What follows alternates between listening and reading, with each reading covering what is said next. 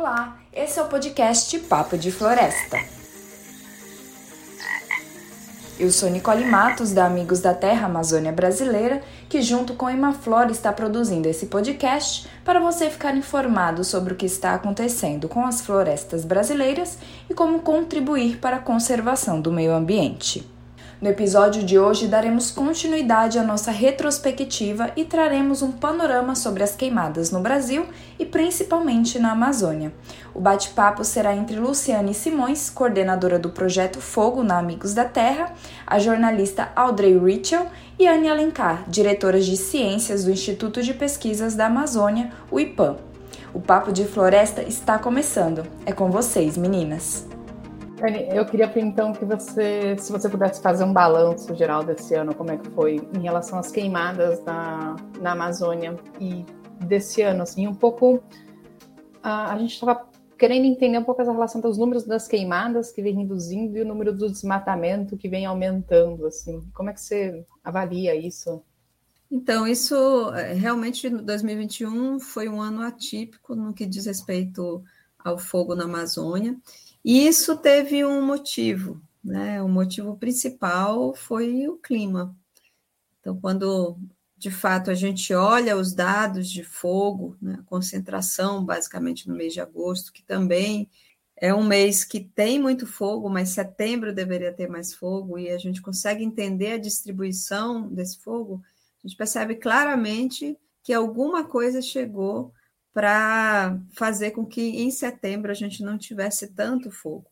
E aí, é, olhando os dados de precipitação, né, os dados, conversando com as pessoas também em campo, a gente percebeu que teve é, uma anomalia de a chuva chegou mais cedo.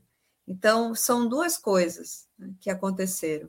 A primeira é que, de fato, a gente está no ano de Laninha, então 2021 foi um ano de Laninha, onde eh, normalmente Laninha impacta o Brasil é, inteiro, mas na Amazônia, né, é, principalmente, fica mais chuvoso, e é um ano mais úmido, eh, e a gente pôde ver isso, porque no início do ano, é, Rio Branco, por exemplo, né, ficou embaixo d'água, logo depois, é, um pouco depois, Manaus, enfim, a região ali do Rio Negro, então, indicando já que aquele era um ano, seria um ano um pouco mais úmido.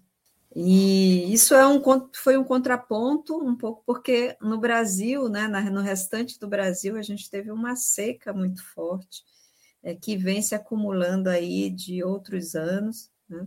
E que esse ano teve um pico. Então, vários reservatórios na região sudeste né, do Brasil, no, no, Nordeste, enfim, na região centro-oeste também tiveram impacto. E o nosso medo é que essa seca ela pudesse é, ter um impacto na região justamente do arco de fogo, né, do, do desmatamento ali mais no sul da Amazônia, região do Mato Grosso, sul do Pará. Então a gente ficou pensando assim, olha, quando né, vier a estação de fogo, essa região ela vai queimar muito. E teve um outro fenômeno climático que ajudou a retardar um pouco a estação do, do fogo, que foram as frentes, frentes frias, né, que eh, também subiram, eh, impactaram a região do Mato Grosso e que retardaram também o início do fogo. Então, as pessoas não colocam fogo quando está frio. Então, foram uma série de fatores climáticos que, de fato, fizeram com que é, o fogo né, não, não é, ficasse aparente como um indicador de avanço né, do desmatamento. E também acabaram por enganar um pouco né, a, a gente de que o, o que será que foi que fez com que o fogo reduzisse. Então, aí a gente entra nessa questão, né? Quais as ações do governo que tiveram impacto para a redução do fogo? Isso é difícil de dizer. Né? Eu diria que o governo teria, e aí principalmente o governo federal, com todas as suas ações né, para reduzir, debelar é, o fogo, eu diria que o governo ele teria um impacto se o desmatamento reduzisse. Mas não foi o que a gente viu.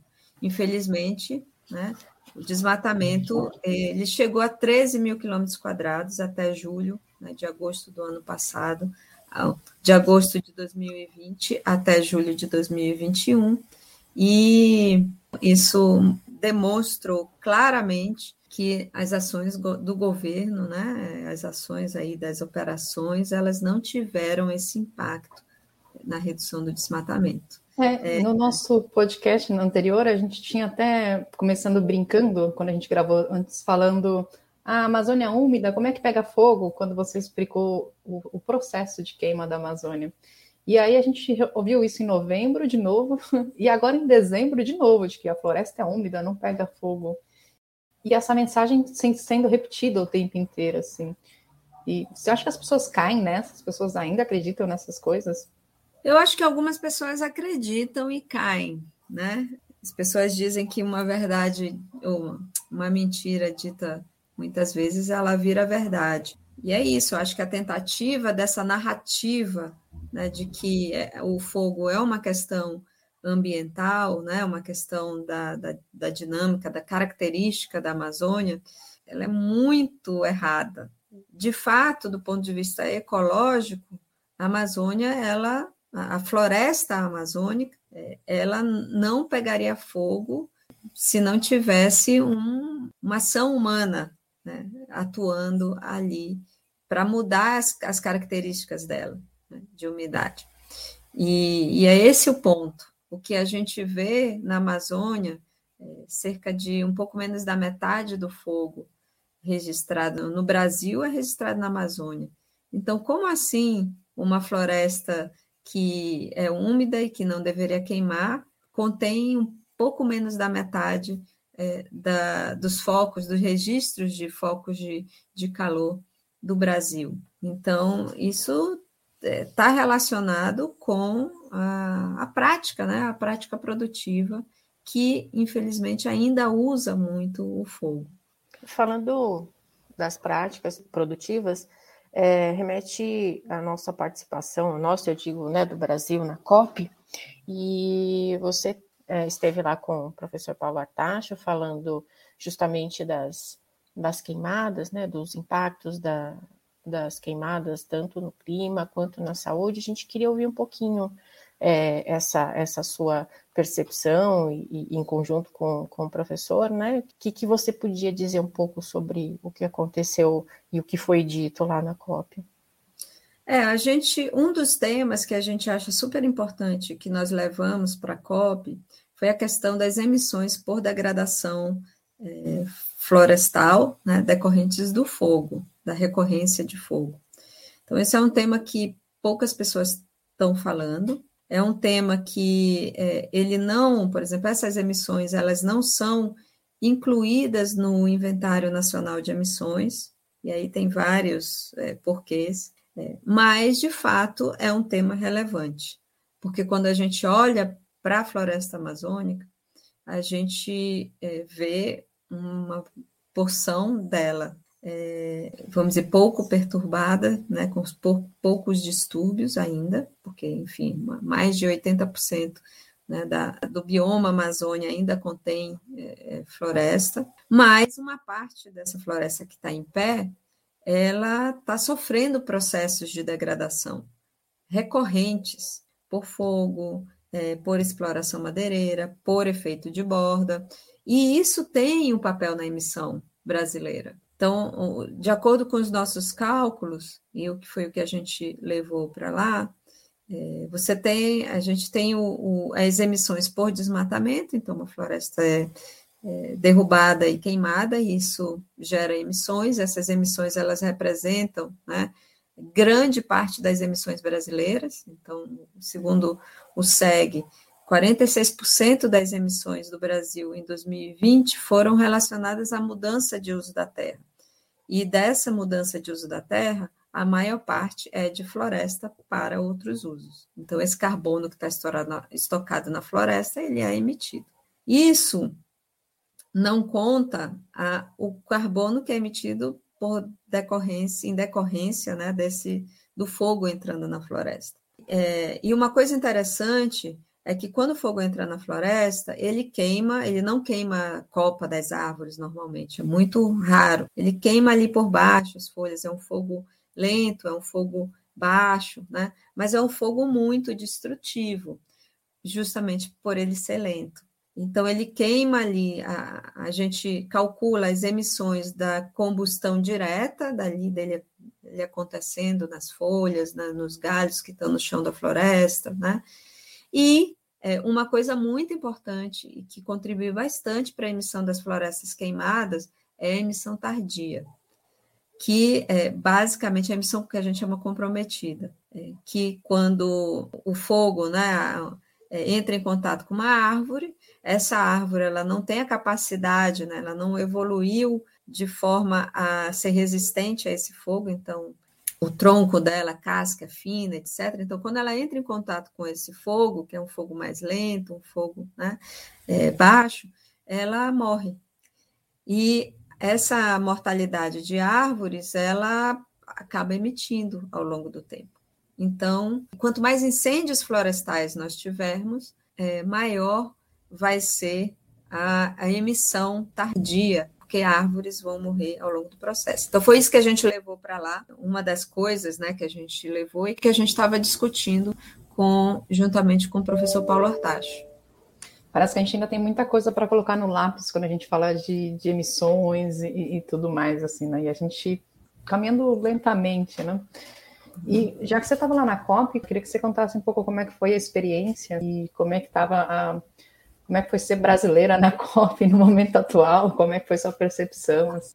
Bem, a COP foi essa COP foi bem interessante, né? Porque a gente teve dois espaços brasileiros, um espaço que era um espaço governamental, né, foi colocado pelo, pelo Brasil, mas foi é, apoiado por empresas, né, pela, pela é, CNI, enfim, é, CNA, entre E teve um outro espaço que ele era um, é, um pouco mais plural, e ele recebeu, né, recebeu a sociedade civil, recebeu os governos estaduais, recebeu as empresas, recebeu é, os, os cientistas, recebeu os agentes né, multilaterais, recebeu é, os indígenas, é, quilombolas, enfim, né, é, os jovens.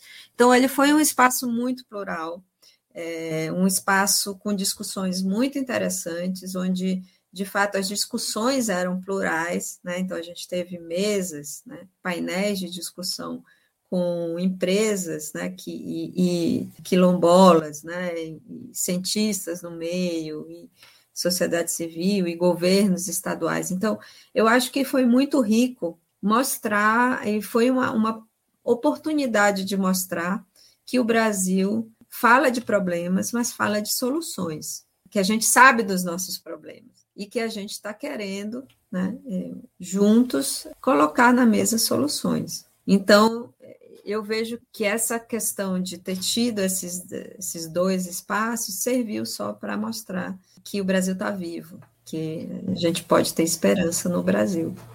É, e acho que representam até muito bem esses dois espaços, né? Porque qual espaço o governo decidiu usar, né, para sempre estar tá presente e dar os seus depoimentos?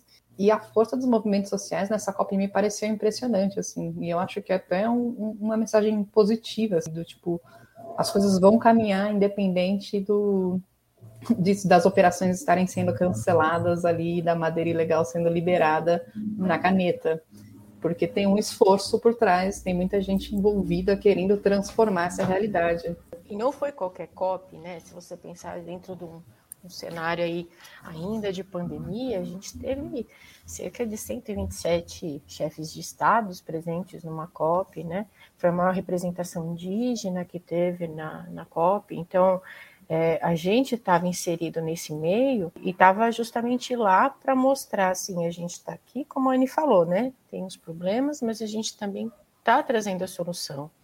E, e, e, o papel do governo federal, eu acho que quando estava lá, eu acho que poderia ser mais protagonista e não simplesmente um papel de um governo que está indo buscar o dinheiro, está indo buscar é, é, recurso e buscar acordo. Ele tinha que ser mais protagonista nos ações, nas ações de, de combate ao desmatamento, na, na redução de emissão de, de, gases de efeito estufa, e a gente viu que quando chegou uma semana depois, quer dizer, tudo aquilo que foi é, colocado na mesa como um papel importante, estou aqui porque preciso de vocês, a gente viu que tinha uns dados que não foram apresentados e que sequer a pessoa que estava representando o Brasil conseguir entender de onde estavam vindo aqueles dados, né? Então isso é muito é, lamentável diante da grandeza que foi a COP. Falando, talvez, acho que nessa coisa de que a gente tem ido lá passar o chapéu, basicamente,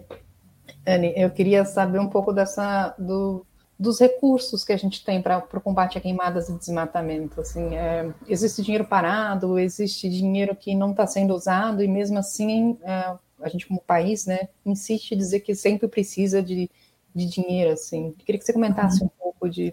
É, eu acho que existem muitas oportunidades nessa, nessa área, que é uma área de mitigação de mudanças climáticas, né? É, existem muitos recursos e, e a gente é, tem recursos, ou teria recursos em caixa, pelo menos do Fundo Amazônia, por exemplo, que foi desarticulado por esse governo. Então, é, o Fundo Amazônia, mais do que apoiar algumas iniciativas de soluções né, do terceiro setor, ele era fundamental para apoiar os estados nessa agenda, impulsionar, empurrar os estados numa agenda é, de sustentabilidade, né, melhorar a governança ambiental. E isso, quando foi congelado de uma certa forma, também impactou muito a governança ambiental na Amazônia. É claro que é, quem está dando dinheiro e aí né, os noruegueses, os alemães, enfim, os outros que é, eles querem ter confiança de que é, é, o negócio vai para frente. A confiança ela não ela não se estabelece a partir do momento em que um governo que passou três anos destruindo toda a legislação ou arcabouço, né, ou as regras ambientais, e destruindo as instituições né, que cuidam disso, e vangloriando ou valorizando né, a ilegalidade, de fato, essas, essas instituições elas não vão confiar em alguém que de uma hora para outra diz, não, agora vai ser diferente, e não faz nada para mostrar que vai ser diferente. Então, não é assinando o acordo de florestas, o acordo do metano, ou é, reduzindo, ou, ou, pelo menos voltando à ambição, para a ambição original né, da, da, redução de gás de efeito estufa da nossa NDC é, de Paris, que a gente, que de fato o, o mundo vai acreditar que o Brasil mudou. E, e eu acho que esse foi o recado claro. A gente viu uma tentativa do, do, Brasil, representado pelo estande do governo, de mostrar só as partes boas do Brasil e não falar de problemas e soluções. Então, ninguém acredita quando, quando você só fala, não, olha isso, não é? nós somos isso, isso, aquilo. Não, você tem que falar, não, tem esse problema e a gente quer, vai solucionar dessa forma, dessa forma, dessa forma. Então, a, o primeiro ponto é aceitar que tem um problema, né? É, saber que a solução ela não é uma solução única, ela é uma solução integrada, existem, é, exige né, é um, uma articulação multissetorial e existe um comprometimento que logo em seguida, no dia que a COP acabou, a gente viu que é, eram é, falsas colocações, de uma certa maneira, né? E a gente viu que foi conversa. É, com os dados do desmatamento aparecendo logo em seguida, depois também, né? É. Sendo divulgado. E, e, acho que a gente realmente não está num momento muito propício para vontade política, né? Quando a gente pensa nesses esforços para combater queimadas e desmatamento. Mas, por outro lado, a gente está num momento que o meio ambiente está em destaque, né? Tipo, tem vontade das pessoas, dos movimentos, da sociedade civil e das empresas para mudarem tudo isso. E aí eu queria saber se você está otimista para os próximos anos, se você se considera otimista.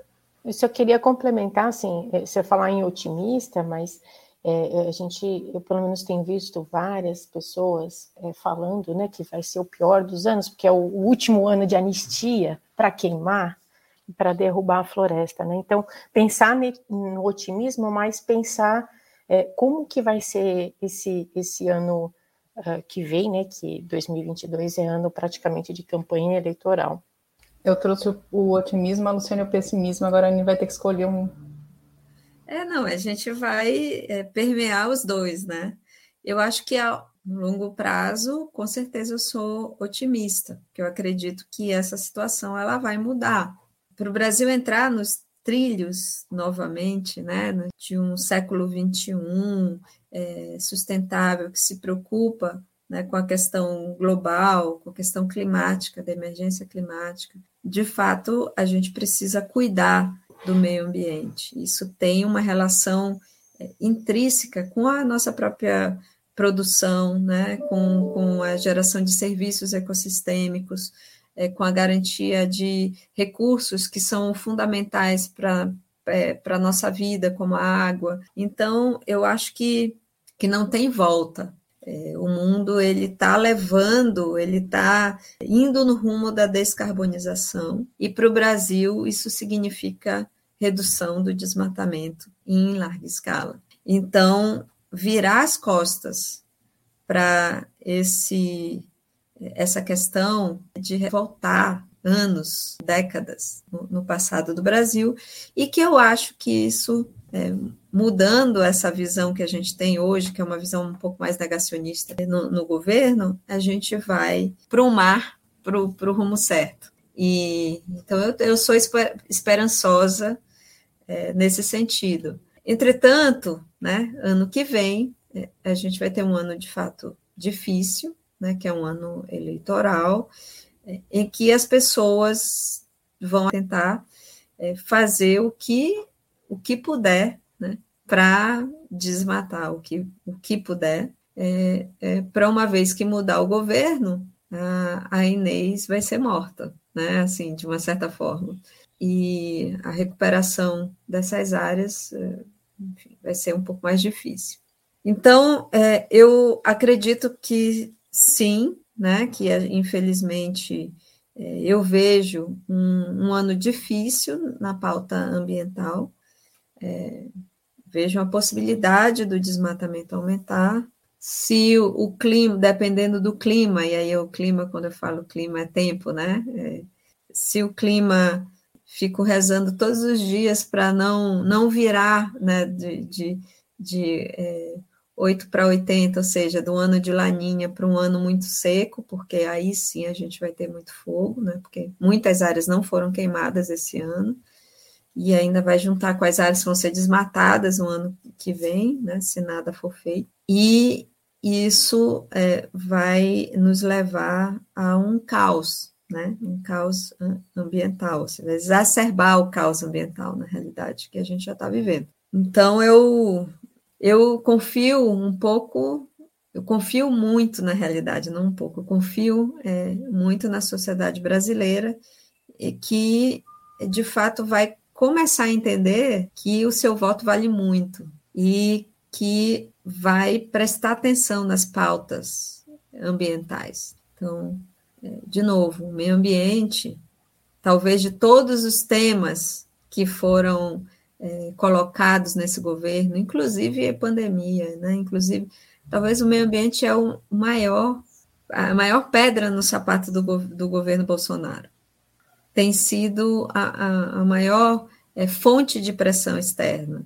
E isso tem um motivo, porque o meio ambiente impacta o agronegócio, né? impacta é, diretamente e impacta indiretamente. Então, é, de fato, eu acredito que a pauta ambiental ela vem com força nas eleições do ano que vem, eu espero que venha, e que as pessoas votem nessa direção votem em candidatos que tenham uma pauta ambiental forte. E eu acho que é o recado que a gente pensa, assim, que a mudança está naquilo que a gente quer, né? Então, lá o governo é o nosso espelho. Então, se a gente quer mudança, é a hora de, é, de virar a chave, né? 2022 vai ser, vai pôr a gente à prova disso e, e se a gente está querendo a pauta ambiental mais forte, né, realmente essas mudanças é, é nosso dedo digitando lá que vai que vai ter uma, uma um papel fundamental aí para essa mudança. É... E acho que isso reforça também o papel e a importância da, das, das organizações e da sociedade civil, assim, e o trabalho de, de todo mundo. Assim, a gente no podcast é que teve a honra de entrevistar muitas pessoas interessantes, e eu acho que conhecer esse trabalho e conversar sobre eles é fundamental, assim, e me sinto muito honrada hoje de estar aqui como entrevistadora e acompanhando o trabalho. Assim, a gente assistiu o seu trabalho na COP, a gente já acompanha o trabalho da, e já somos parceiros como organizações, então é, é, é, é, fundamental que isso se espalhe, que essas informações se espalhem para que as mais pessoas é, entendam a importância do, do, do, tema, de como ele impacta a nossa vida. Sim, com certeza. É, e principalmente agora, né, no, no, momento em que é, é muito fácil você disseminar é, informações erradas, fake news, também tem que ter um um contra-ataque de uma certa forma, né, com essas informações mais é, confiáveis, relevantes, importantes. Então, é, de fato, esse, esse é um processo, essa é uma outra luta, né, tá, uma luta da contra-informação que a gente tem que continuar travando sempre.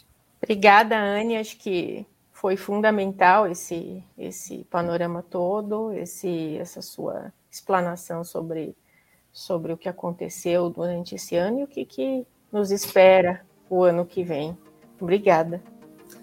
Obrigada, Luciana. Audrey, para mim é um prazer estar aqui com vocês. Este foi o último episódio do Papo de Floresta de 2021. Obrigado a todos os ouvintes que nos acompanharam nessa jornada sobre as florestas brasileiras. Em 2022, continuaremos abordando temas de extrema importância para o meio ambiente. Esperamos tê-los juntos conosco aqui no Papo de Floresta. Cuidem-se e boas festas. Até breve.